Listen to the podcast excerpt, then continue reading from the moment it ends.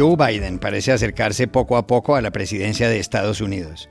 Acaba de superar a Donald Trump en Georgia, un estado clave. Pero la elección sigue muy reñida, muy cerrada, y todo puede cambiar. Trump dijo anoche, sin mostrar una sola prueba, que los demócratas están haciendo fraude y que los medios de comunicación y las encuestadoras forman parte de una trama conspirativa en su contra. En segundos, aquí, todo lo que ha pasado.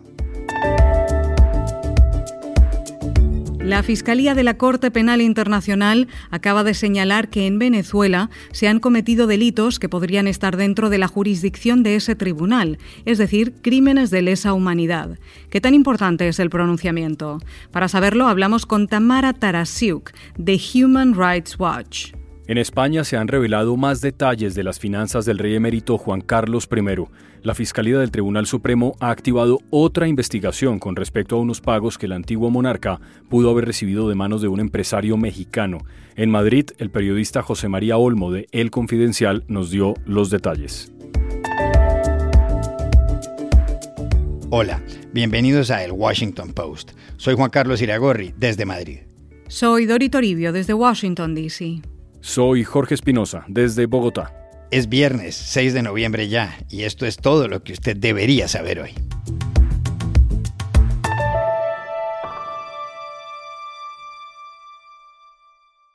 Al momento de grabar este podcast, en pleno amanecer, ni Donald Trump ni Joe Biden han conseguido los 270 votos que se necesitan en el colegio electoral para llegar a la Casa Blanca ha habido cambios de última hora en el escrutinio en estados que pueden ser determinantes. Trump compareció anoche para hacer gravísimas acusaciones y Biden también ha hablado.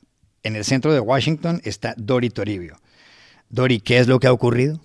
Juan Carlos, por tercer día Estados Unidos se despierta pendiente del recuento electoral. Justo está saliendo el sol aquí en Washington y la situación a esta hora es la siguiente.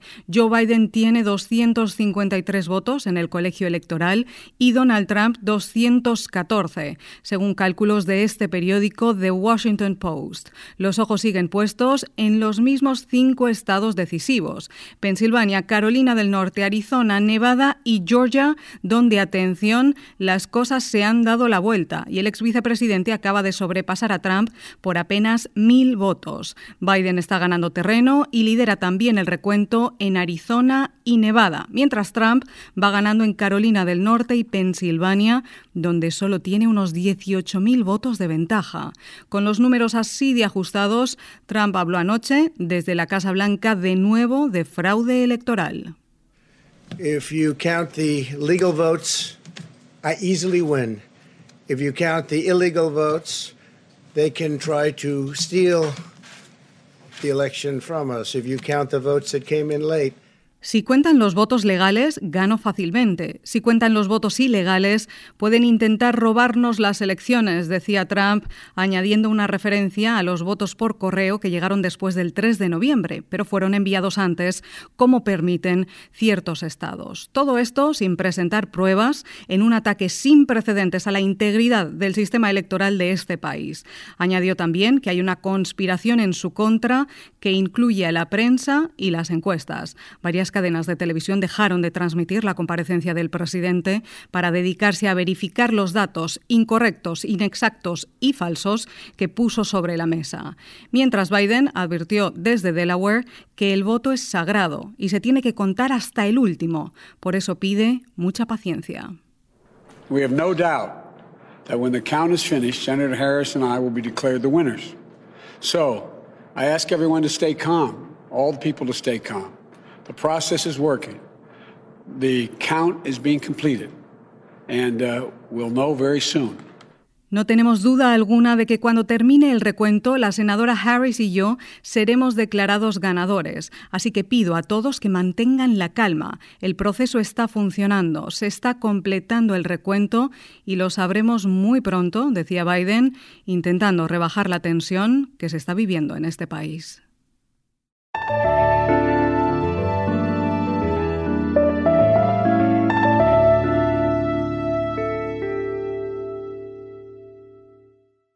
La fiscal de la Corte Penal Internacional, Fatou Bensouda, se pronunció en las últimas horas con respecto al gobierno venezolano que encabeza Nicolás Maduro.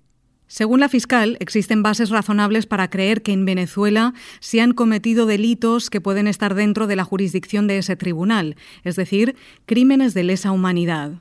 El pronunciamiento es el primer paso de varios que tendrían que darse para que la Corte abra una investigación formal contra Maduro, en el poder desde hace más de siete años, y contra personas de su entorno. ¿Qué tan relevante es la determinación de la fiscal? Se lo preguntamos a Tamara Tarasiuk, subdirectora para las Américas de la ONG estadounidense Human Rights Watch. Esta decisión es importantísima. Estamos hablando de un tribunal internacional que tiene la facultad de determinar responsabilidades individuales y de juzgar a personas por la comisión de los crímenes más graves. Estamos hablando de crímenes contra la humanidad, genocidio, crímenes de guerra. La Fiscalía en este momento tiene que determinar tres cosas. Una es que se hayan cometido crímenes sujetos a la jurisdicción de la Corte y este es el pronunciamiento que han hecho hoy, que han hecho público, que consideran que lo que ocurre en Venezuela efectivamente está sujeto a la jurisdicción de la Corte. Tienen que también determinar que hay o no procesos de justicia a nivel nacional donde se estén investigando estos delitos y por último determinar qué es lo suficientemente grave para ser considerado por la Corte Penal Internacional. La fiscal actual que está en ejercicio se va a mitad del año que viene y ha dicho que antes de irse va a tomar una decisión final sobre si estos exámenes preliminares que tiene abierto van a llegar a abrirse como investigaciones formales. Y la expectativa ahora es cuándo va a resolver la Fiscalía si efectivamente no hay investigaciones en Venezuela, como todos sabemos que no existe ante la absoluta falta de independencia judicial que hay en el país, y así avanzar hacia una investigación formal que implique a personas en la comisión de estos delitos tan graves.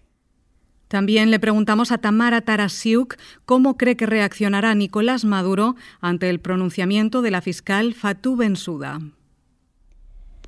Mira, yo creo que es esperable que el régimen de Maduro trate de empapelar la Fiscalía de la Corte con documentos y más documentos que traten de mostrar que están investigando los delitos que se cometen en Venezuela, tratando de ganar tiempo y prolongar aún más la decisión de la Fiscalía sobre si avanzar o no con estos procesos penales.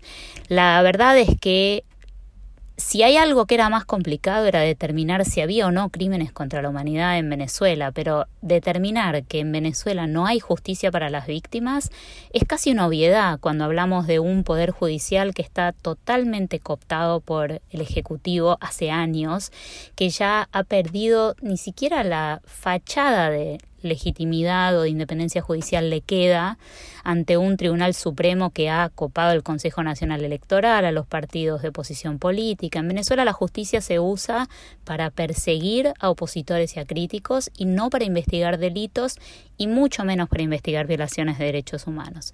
Entonces debería ser bastante sencillo para la Fiscalía determinar que cualquier papelerío que le hagan llegar es una estrategia para ganar tiempo y no realmente algo que refleje un esfuerzo genuino para las investigaciones. Si las víctimas quieren justicia, la Corte Penal se las tiene que dar fuera de Venezuela, porque en Venezuela es absolutamente imposible que se den.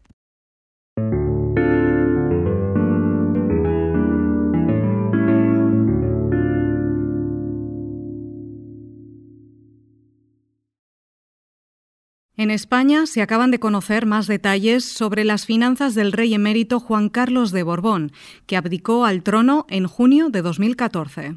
Dori constan en nuevas averiguaciones de la Fiscalía del Tribunal Supremo que siguen la pista de algunas cuentas del exmonarca de 82 años. Según las investigaciones, Juan Carlos I recibió determinados pagos de un empresario mexicano llamado Allen Sanginés Krause. Para saber los detalles, contactamos en Madrid a José María Olmo, periodista de El Confidencial y quien cubre paso a paso el asunto. La nueva investigación sobre la presunta fortuna oculta del rey Juan Carlos se centra en un empresario mexicano, Allen San Ginés Krause, considerado uno de los hombres más ricos de su país, de México, que supuestamente habría estado pagando durante años decenas de facturas del rey emérito y de su entorno, también de otros miembros de la Casa Real. Los investigadores creen que entre esas facturas había gastos de viajes, eh, hoteles, eh, restaurantes, eh, clases, tratamientos médicos, y que además se abonaban a través de un testaferro para intentar que no se relacionara a San Ginés Krause con el monarca. esta investigación se suma a otras que están abiertas en Suiza y también en el Tribunal Supremo Español y que poco a poco van componiendo un puzzle de dimensiones colosales, donde ya han aparecido eh, testaferros, han aparecido sociedades offshore, cuentas eh, en países eh, opacos. y este empresario mexicano además va a permitir conectar cada una de, estos, de estas causas, todos estos procedimientos. Resulta que en el año 2009 el rey Juan Carlos cobró presuntamente una comisión de 4,6 millones de dólares por mediar precisamente en un resort de México, de la Riviera Maya, que hasta hace solo unos meses era propiedad de este mismo empresario mexicano, de San Ginés Krause. Las investigaciones van poco a poco siguiendo el rastro de esta supuesta fortuna oculta, multimillonaria, que el rey habría ido eh, agrandando y manteniendo durante sus casi 40 años de reinado, y aunque ahora se encuentra en Abu Dhabi, desde el pasado agosto, eh, parece cada vez más evidente que no va a tener más remedio que sentarse ante un juez para dar explicaciones.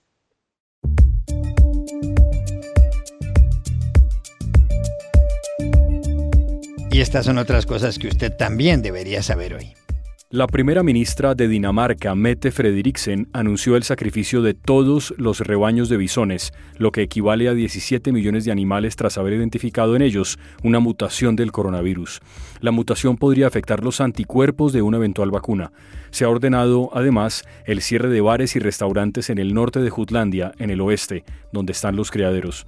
En esa zona ha habido decenas de personas contagiadas del virus mutado que, según Frederiksen, puede tener consecuencias devastadoras en todo el mundo.